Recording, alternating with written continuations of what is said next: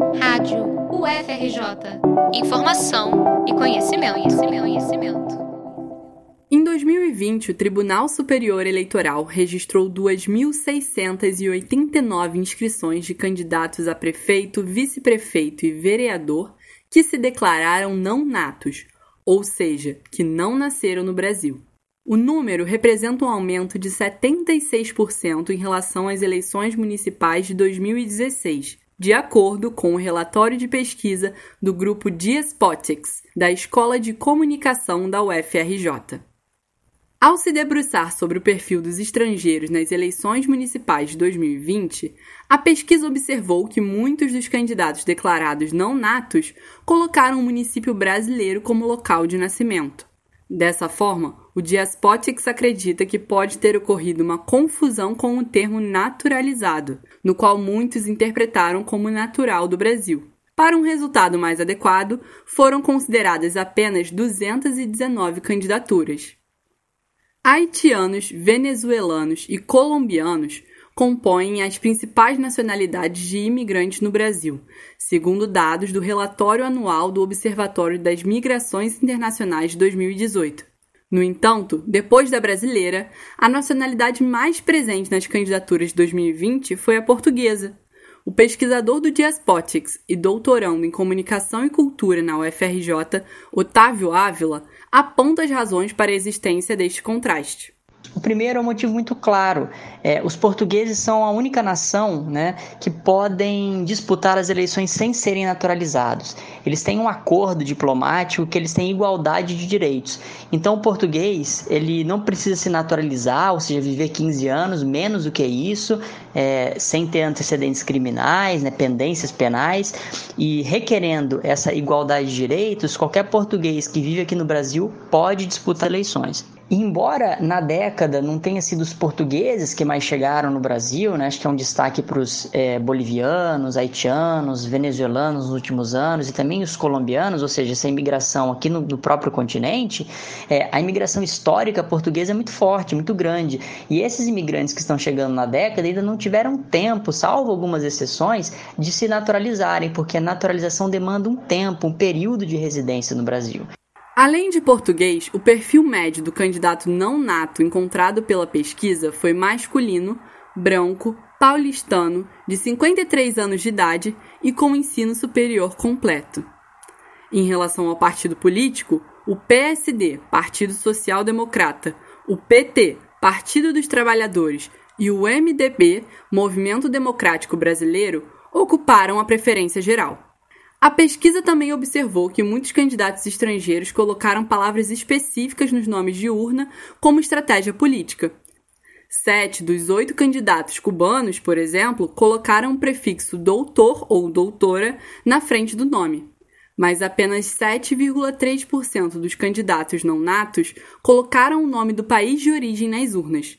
Para Ávila, isso não significa uma ausência do envolvimento do candidato com a pauta das migrações. O fato de apenas 7% dos candidatos estrangeiros terem colocado o nome do país né, nos seus nomes de urna na candidatura não necessariamente é, diz respeito à afinidade que eles têm com a pauta das migrações. Né? Inclusive, não diz respeito, às vezes, também nem com o seu país. Isso pode ser usado como um recurso é, de estratégia política, é, é, é, de tentativa de, de, de publicidade. Não diz respeito necessariamente a uma questão da pauta das migrações. Pode, inclusive, ser o contrário, né? É, denotar um certo, uma certa estereotipia, uma certa brincadeira, algo jocoso com seu próprio país.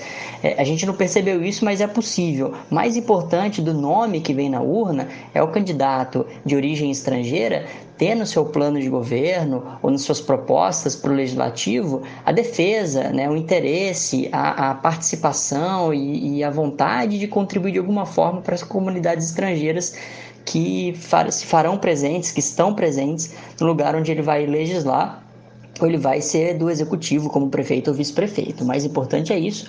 Por enquanto é um desafio, algo que a gente não viu com tanta ênfase, mas que no futuro a gente espera que possa se potencializar. Cher Sheikh é senegalês naturalizado há 10 anos no Brasil. Em 2020, foi candidato a vereador em Caxias do Sul, no Rio Grande do Sul, pelo Partido Democrático dos Trabalhadores, o PDT. Apesar de não ter sido eleito, Cher ocupa a vaga de suplente do partido e considera a representatividade de estrangeiros nos pleitos legislativos essencial para a democracia brasileira. Então, na minha opinião, uh, da importância da representatividade de estrangeiro nos pleitos legislativos é que uh, seria uma voz né, para os estrangeiros, porque muitos estrangeiros às vezes não têm voz na, na Câmara Municipal né, para poder tratar em vários assuntos. Né. Uh, como, por exemplo, tem, tem estrangeiros que vêm de, de fora com uh, diplomas, por exemplo, e não conseguem exercer a sua profissão por causa que uh, a, a, diploma que tem não tem validade. Esse é um exemplo, né?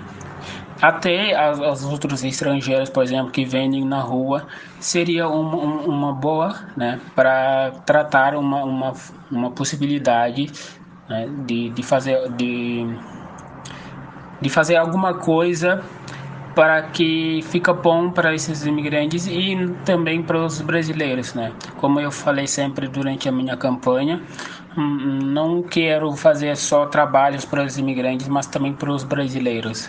Dos 35 candidatos a prefeito e vice-prefeito estrangeiros, 12 conquistaram a maioria dos votos da população. Já para o legislativo municipal, o desempenho foi pior, e as candidaturas estrangeiras só saíram vencedoras em 7% dos casos. O relatório completo da pesquisa do Diaspotics está disponível no site www.oestrangeiro.org. Repetindo, www.oestrangeiro.org. Reportagem de Giovana Quebian para a Rádio FRJ.